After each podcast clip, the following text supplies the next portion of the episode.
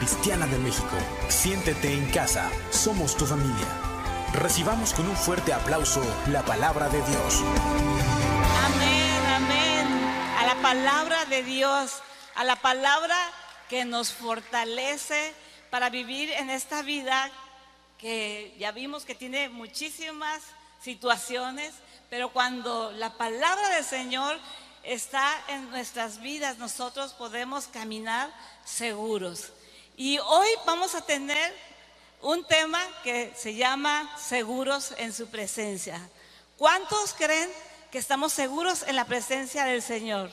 ¿Sí? Debajo de sus alas. Él es una protección para tu vida, aun que pasen las situaciones difíciles que en este mundo estamos ahorita pasando. Yo ya voy a tener algo que contarle a, mis nietos, que me pasó un terremoto, bueno, que pasó un terremoto, que por dos años estuvimos en pandemia. Bueno, voy a tener algo que contarles, ¿verdad? Porque son tiempos, tiempos difíciles, pero estamos seguros en la presencia del Señor. Y sí, como, como comentaba nuestro pastor, que está aquí, mi hermano que te amo mucho, a Jesús Magdaleno, Dios te bendiga, Dios bendiga tu vida, mi hermano, de que hay situaciones difíciles, de que la gente ahorita hay tristeza, hay gente que no tiene trabajo, hay gente que está enferma, hay gente que está deprimida. Y, y yo creo que cuando en el tiempo de Jesucristo, se pueden imaginar que por tres años estuvo Jesús con los discípulos enseñándoles y de repente lo crucifican. De repente Jesús ya no está. ¿Cómo creen que, se encontraban esos discípulos? como sin esperanza, estaban tristes, pero dice la palabra que al tercer día resucitó. Y, y, se les apareció durante un periodo de 40 días dándoles enseñanzas. Qué, impactante, ¿verdad? En, esos 40 días que de repente Jesús se les aparecía y, les hablaba palabras. Al principio no lo, no lo reconocieron, pero Jesús se mostró y les dio sabiduría. Y en uno de, esos días que Jesús resucitó y, y, se les apareció a los discípulos, Vamos a ir a Hechos 1, 4, 5. Dice en la palabra, ahí, yo ahora estoy muy gráfica, me encanta poner siempre este, fotos. Encontré unas fotos así medio medievales, pero, pero explica lo, lo que quiere decir. Ahí vemos, dice, una vez, mientras Jesús comía con ellos, les ordenó que no se vayan a Jerusalén hasta que el Padre les envíe el regalo que les prometió. Tal como les dije antes, Juan bautizaba con agua, pero en unos cuantos días ustedes serán bautizados con el Espíritu Santo. Entonces dice la palabra que después de esos 40 días Jesús ascendió al cielo. Y, fíjense, eh, eh, según los, los, que saben mucho de la palabra, los, pues la gente que, ha estudiado dice que más de 500 personas vieron a Jesús resucitado durante, durante ese periodo de 40 días. Imagínate, más de 500 personas. Y fíjense en Hechos, en el día del Pentecostés, pues nada más estaban en una habitación no estaban las 500 personas, yo creo que más de 100 no había. Si dónde estaban las otras personas, si, a mí Jesús se me hubiera aparecido o lo hubiera visto resucitado, yo, yo quisiera estar ahí, ¿verdad? Pero bueno, ahí estaban los apóstoles y seguidores del Señor. Y dice la palabra, sí, que, que estaban orando, esperando ese, e, eso que el Señor les había prometido y que vino como un fuerte viento y lenguas de fuego se les aparecieron en la cabeza. Yo ahí estuve buscando una, una, una foto un poquito más bonita, pero fue lo que encontré, pero explica súper bien. Y, y, dice la palabra que empezaron a hablar en diversas, en diversas lenguas. Este lugar era Jerusalén. Jerusalén era un lugar donde muy cosmopolita. ¿Qué quiere decir esto? Que había gente de todo el mundo. Había árabes, había persas, había medos. Y todos escucharon hablar las maravillas del Señor. Lo que eh, eh, lo entendían. Mucha gente estaba súper sorprendida, mas otros eh, creían que, que estaban ebrios. Pero bueno, a partir de este tiempo y a través de este hecho, el Espíritu Santo los capacitó. ¿Para qué? Para que fueran a predicar el Evangelio con denuedo. Esto, acuérdense que los apóstoles habían sido eh, personas que eran pescadores, personas que no habían estudiado. Sin embargo, hablaban con gente importante, con gente que había estudiado y, y eran maravillosas las palabras que ellos daban y la gente se convertía al Señor. Y dice la palabra que las, los milagros y las señales los perseguían. Ahí la promesa se cumplió lo que dijo Jesús, y mayores cosas harán a los que creen en mi nombre. Y entonces, eh, eso fue el primer avivamiento en la historia del Espíritu Santo, donde mucha, muchísima gente eh, conoció del Señor. Mucha gente hasta murió, fueron los primeros mártires, ¿verdad? Que murieron por el Evangelio, pero casi toda Europa, Asia y no sé si parte de África ahí se conoció de la palabra del Señor, porque hubo un avivamiento del Espíritu Santo. Y a través de la historia ha habido varios avivamientos. No tardaríamos aquí de platicar los avivamientos que ha habido a través de la historia.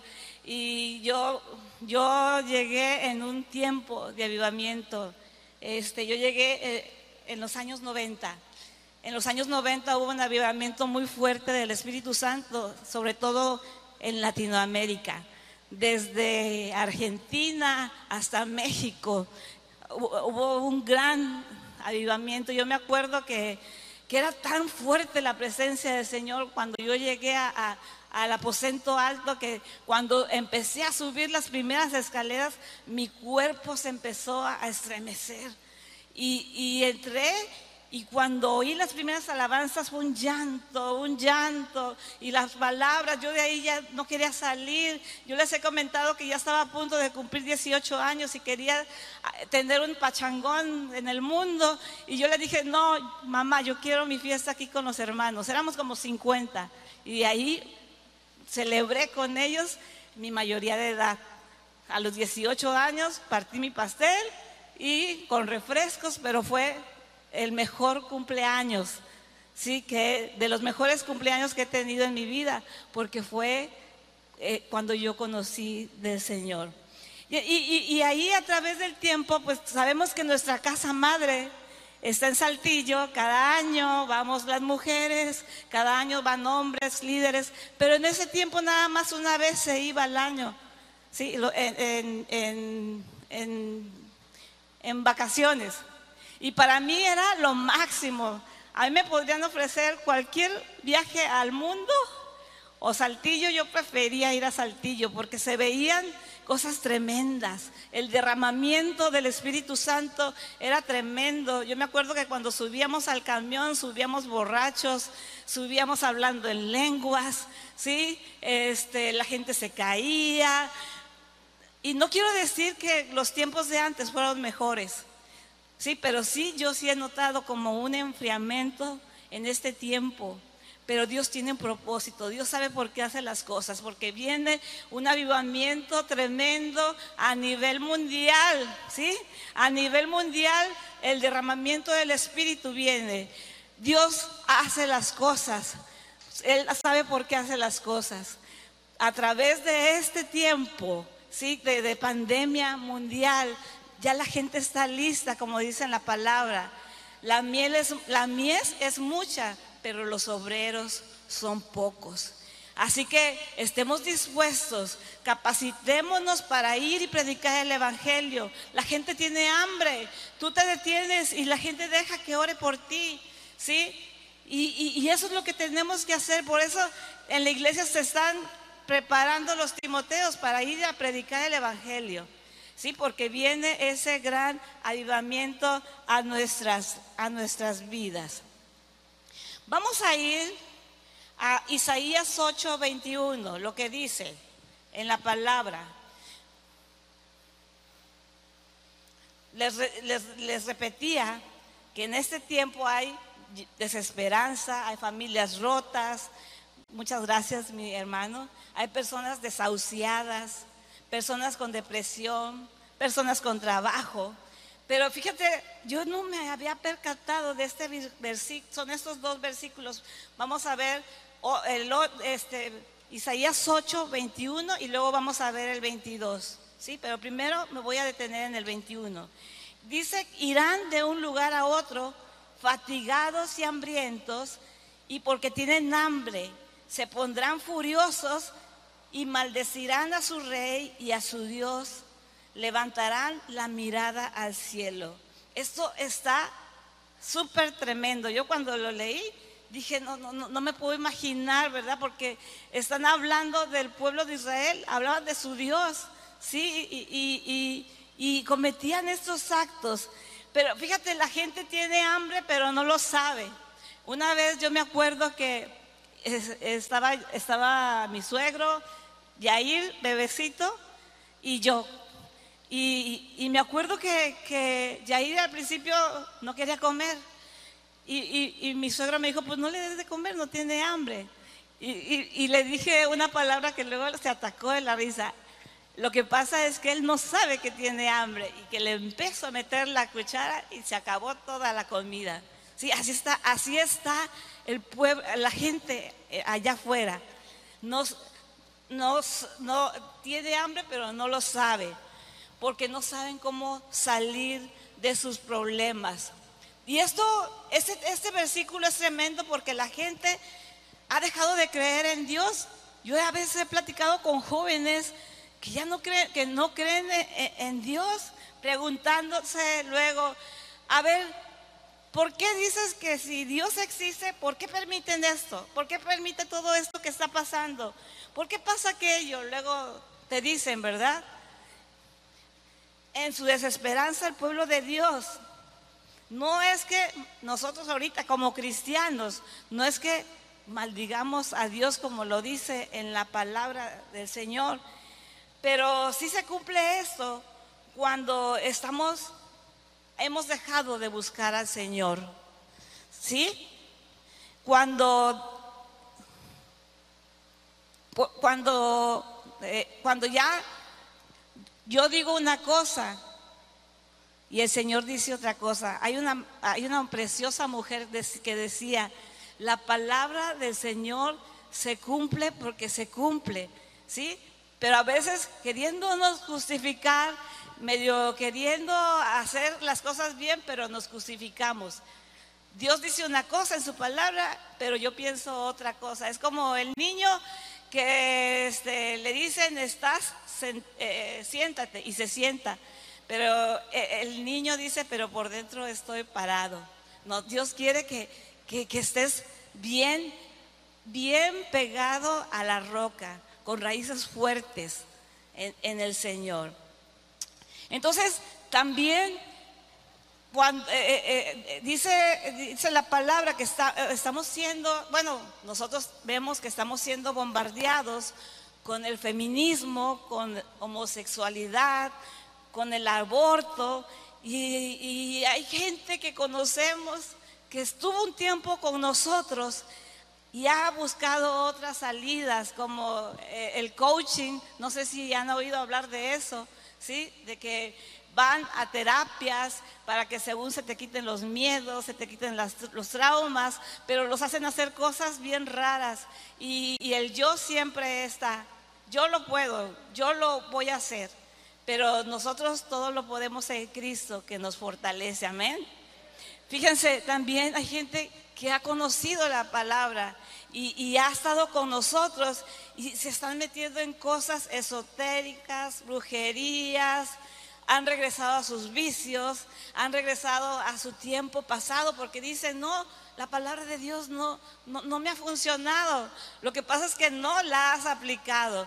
Has sido solamente oidor, pero no hacedor de la palabra, porque la, la palabra ha funcionado desde el principio y por los siglos de los siglos y sigue funcionando. Amén. Y nosotros como cristianos tenemos que proteger nuestra casa de, estas, de estos pensamientos liberales que se están dando, de esta obra del enemigo que quiere destruir, que nos quiere matar, pero sobre todo quiere matar la verdad del Señor.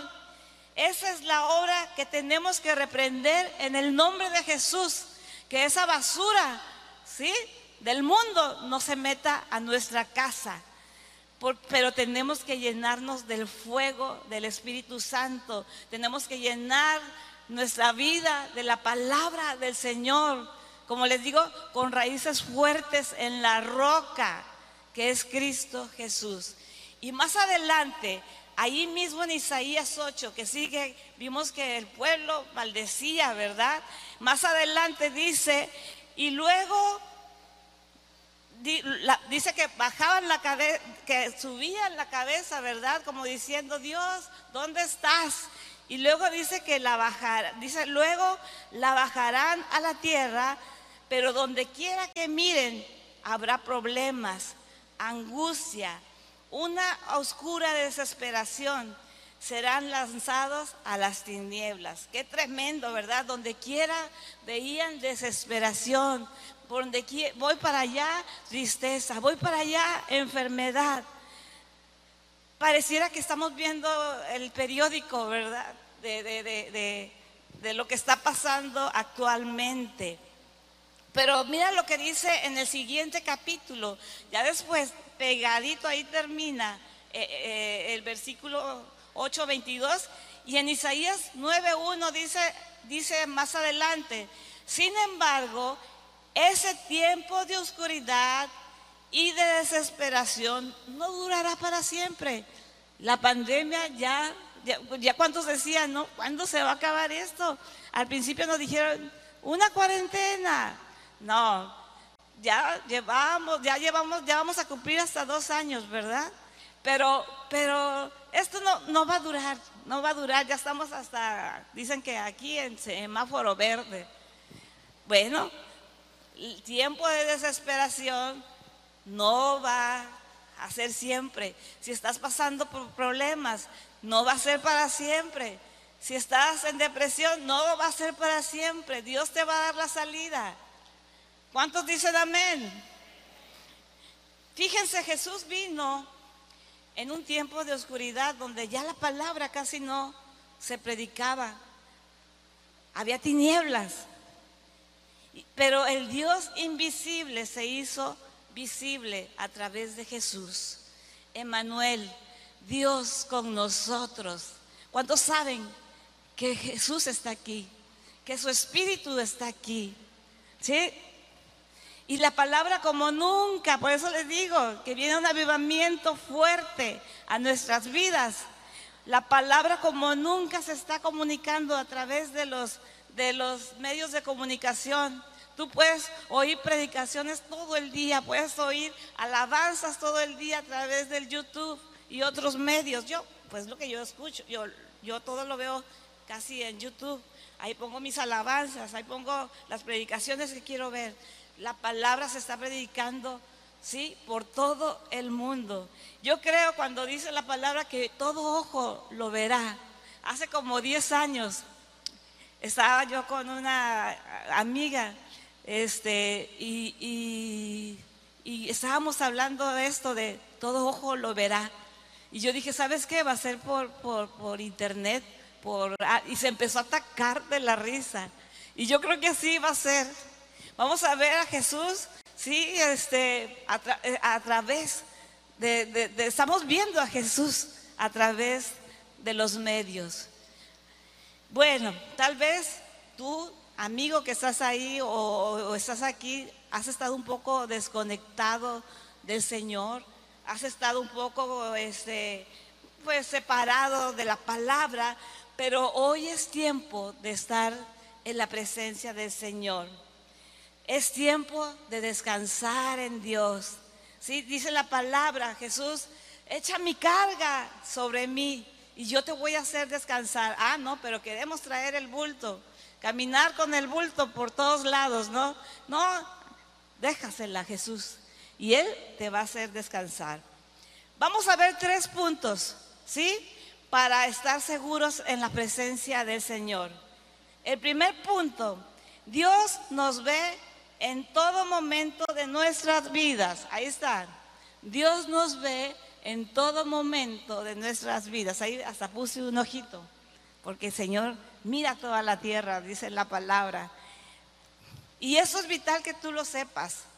Si tú no sabes que Dios está ahí, híjole, qué difícil. Hasta cuando, hasta cuando haces una fechoría o algo que no está bien, Dios te ve. Así yo les digo a mis hijos, mira, yo te doy esta orden, te voy a dejar solo o sola, pero Dios te va a ver si no estás obedeciendo.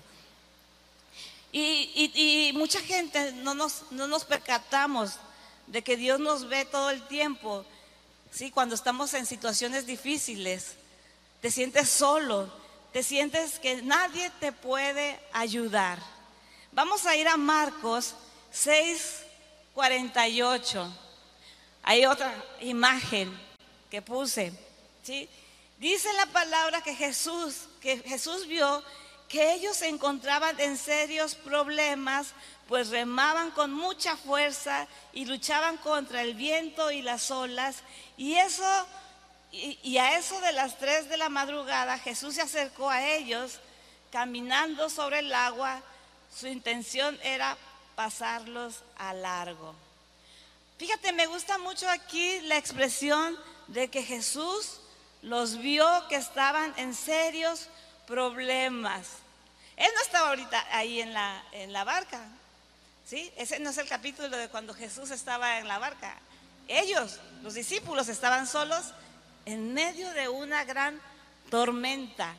Fíjense, Jesús ve las circunstancias difíciles que tú tienes, pero a veces ni siquiera somos para hablar con Él.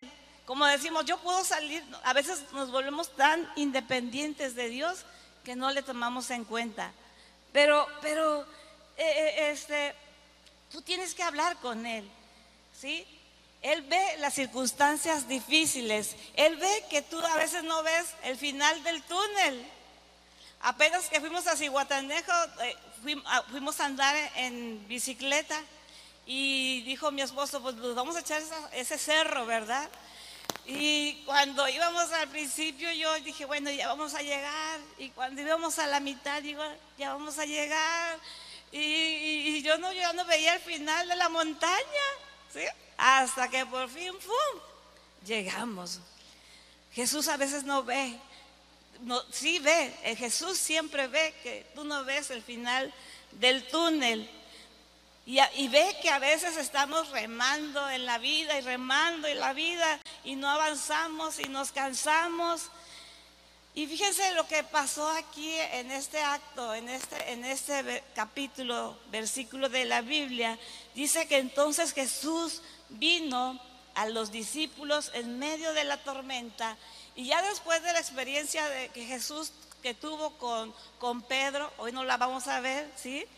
Dice en la palabra que Jesús subió al bote y en ese momento experimentaron la calma porque Él estaba ahí. ¿Cuántos eh, pueden experimentar la calma cuando Jesús está en nuestra barca? Por eso le tenemos que decir al Señor, eh, súbete a mi barca, súbete, sé el capitán, porque yo sé que ahí es donde voy a experimentar la paz, la calma, porque Dios está aquí.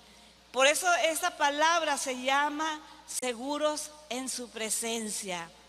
Por eso nuestras vidas tienen que ser construidas basadas en la palabra de Dios.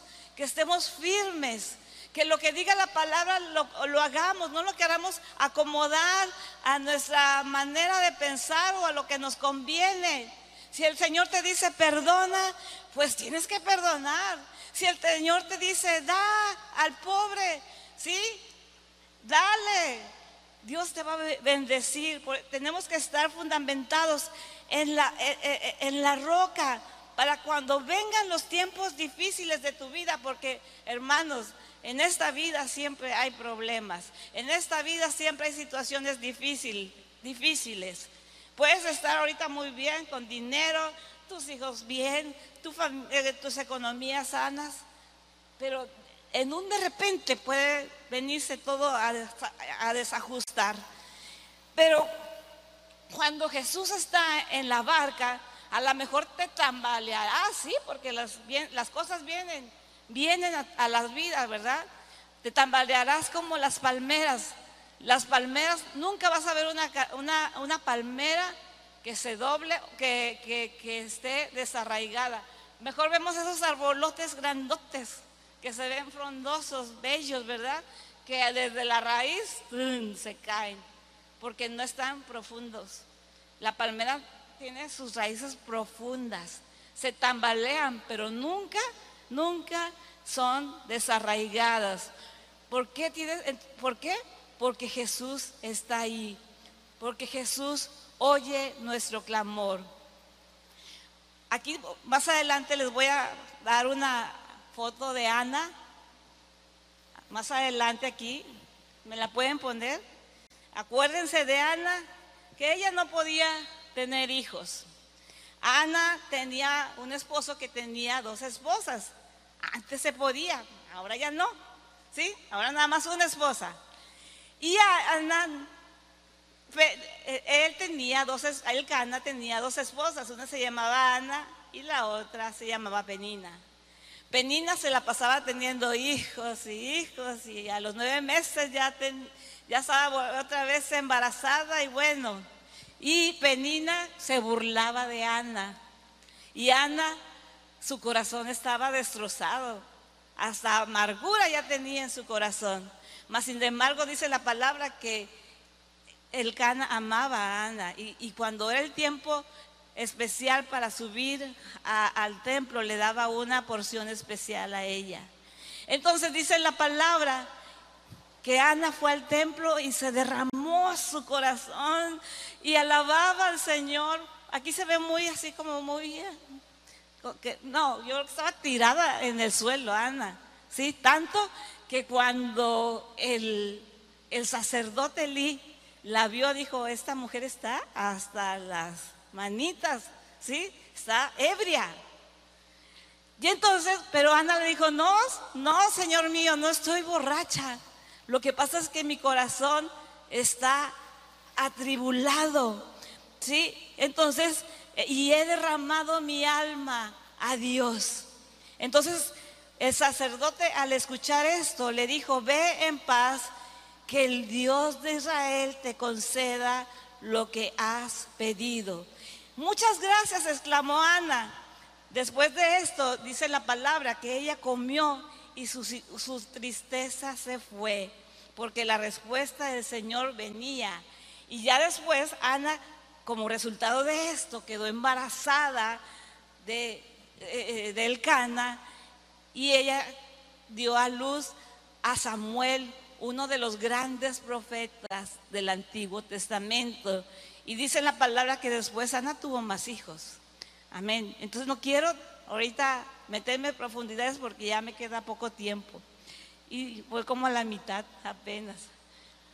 bueno, primero de a ver, lo segundo que tenemos que hacer para estar seguros en la presencia de Dios es que la voz de Dios sea lo más importante para nosotros. Ahí está. La voz de Dios tiene que ser lo más importante en nuestras vidas. Especialmente cuando comienza en la mañana. O eres de los que se levantan y, ay, el café, ay, y ya ni oraste, ya estás orando ya en el coche o ya. No, lo primero que debemos de hacer es Señor, gracias. Gracias porque puedo levantarme. Gracias por este día. ¿sí? Agradecimiento al Señor. Primera de Crónicas 23:30 dice, además, cada mañana y cada tarde se presentaban delante del Señor para entonarle canciones de agradecimiento y alabanza. Los levitas cada mañana y cada tarde se presentaban para cantarle canciones de alabanzas. A eso se dedicaban los levitas, a cantarle al Señor todo el tiempo. Todos los que tenemos esta oportunidad de creer en el Señor, lo podemos hacer en la mañana, no nada más en la mañana, sino cuando estás manejando, las mujeres cuando estamos este, haciendo el aseo, ponte alabanzas, alaba al Señor, gózate de su presencia y Dios te va a hablar. Dios te va a hablar porque tú estás cada mañana y cada tarde cantándole canciones de agradecimiento. Isaías 50, 54 dice, ese versículo a mí me encanta, me gusta mucho. Jehová el Señor me ha dado lengua de sabios para saber hablar palabras alcanzado y despertará mañana tras mañana, otra vez, mañana tras mañana despertará mi oído para que yo oiga como los sabios. El Señor a través de que tú estás en comunión con Él, mañana tras mañana despertará tu oído espiritual, ¿sí? Para que oigas como los sabios, ¿sí? Para que tú camines con sabiduría, pero también dice aquí para hablarle palabras alcanzado, para que tú seas esa fuente de bendición, ¿sí? A los demás. Palabras para ti, pero palabras para el que tiene tribulación en su vida. Lo tercero que tenemos que hacer para estar seguros en su presencia es conocer quién es Dios. ¿Quién es Dios para ti? Cuando Moisés, cuando Dios llamó a Moisés y le, y le dijo, tienes que ir, ¿sí? A Israel, porque Moisés no estaba en Israel, él estaba allá en el desierto. Y les vas a hablar de mí. Y entonces Moisés dijo, ¿y cómo le voy a decir? ¿Y, de parte de quién voy a ir?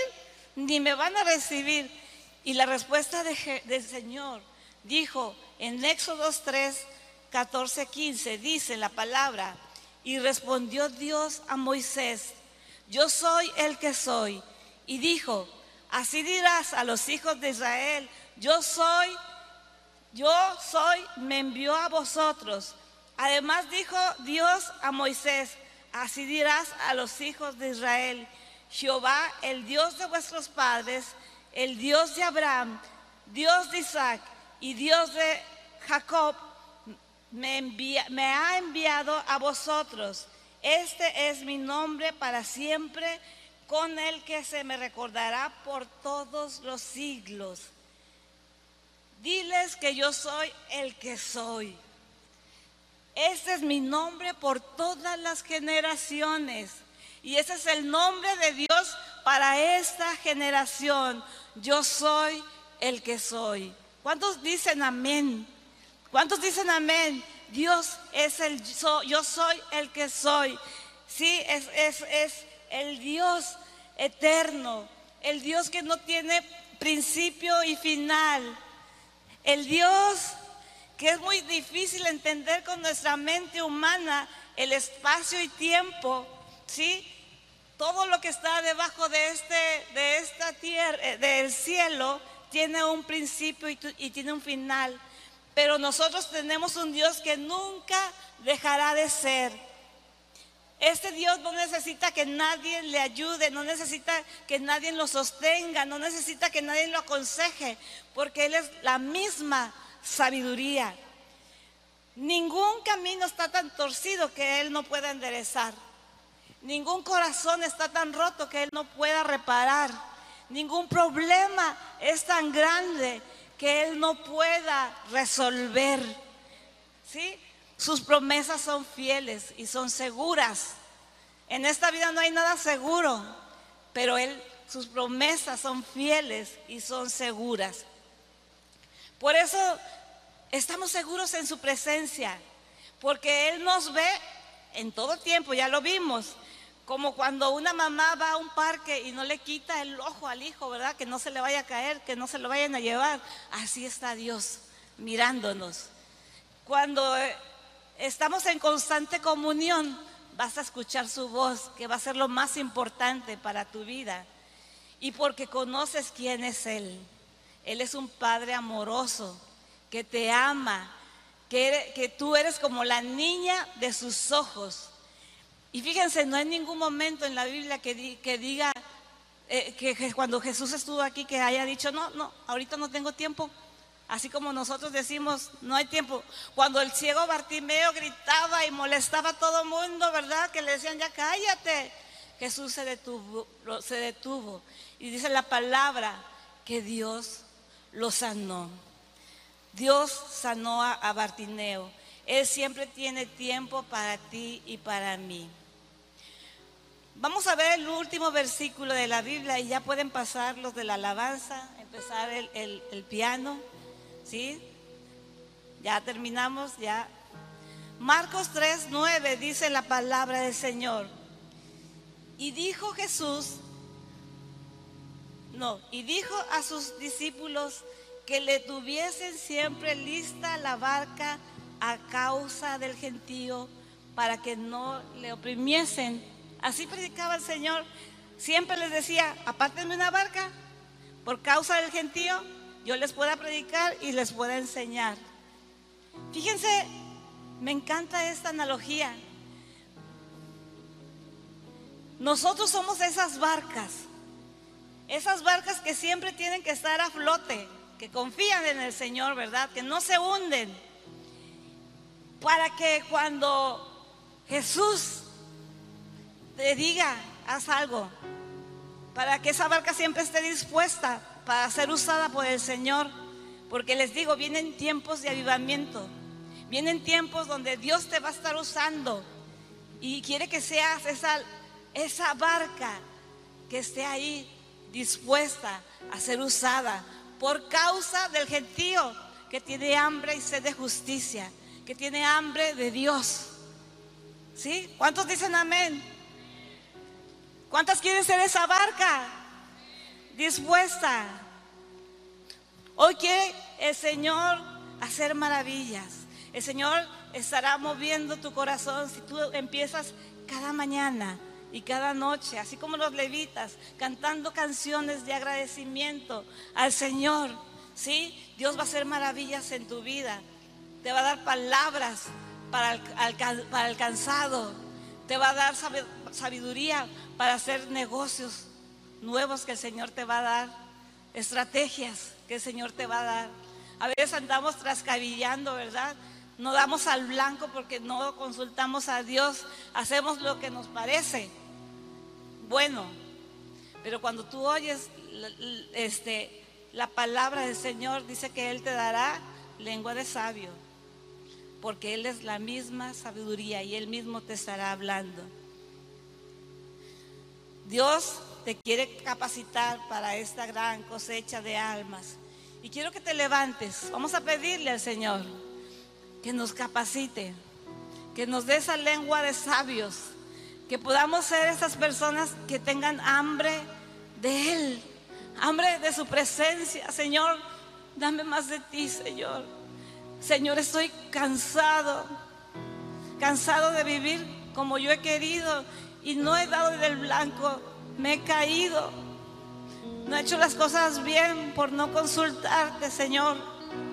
Pero, Señor, hoy quiero ser tu barca. Viene un viento fuerte, lo podemos sentir. Ahí está el viento de Dios, el viento del Espíritu Santo. Sí, Señor. Sí, Señor, ahí estás, ahí estás. Toca tu pueblo, Señor. Dales esa paz que necesitan. Dánosla, Señor. Sí, Padre. En el nombre de Jesús. Amén, amén. Amén, amén.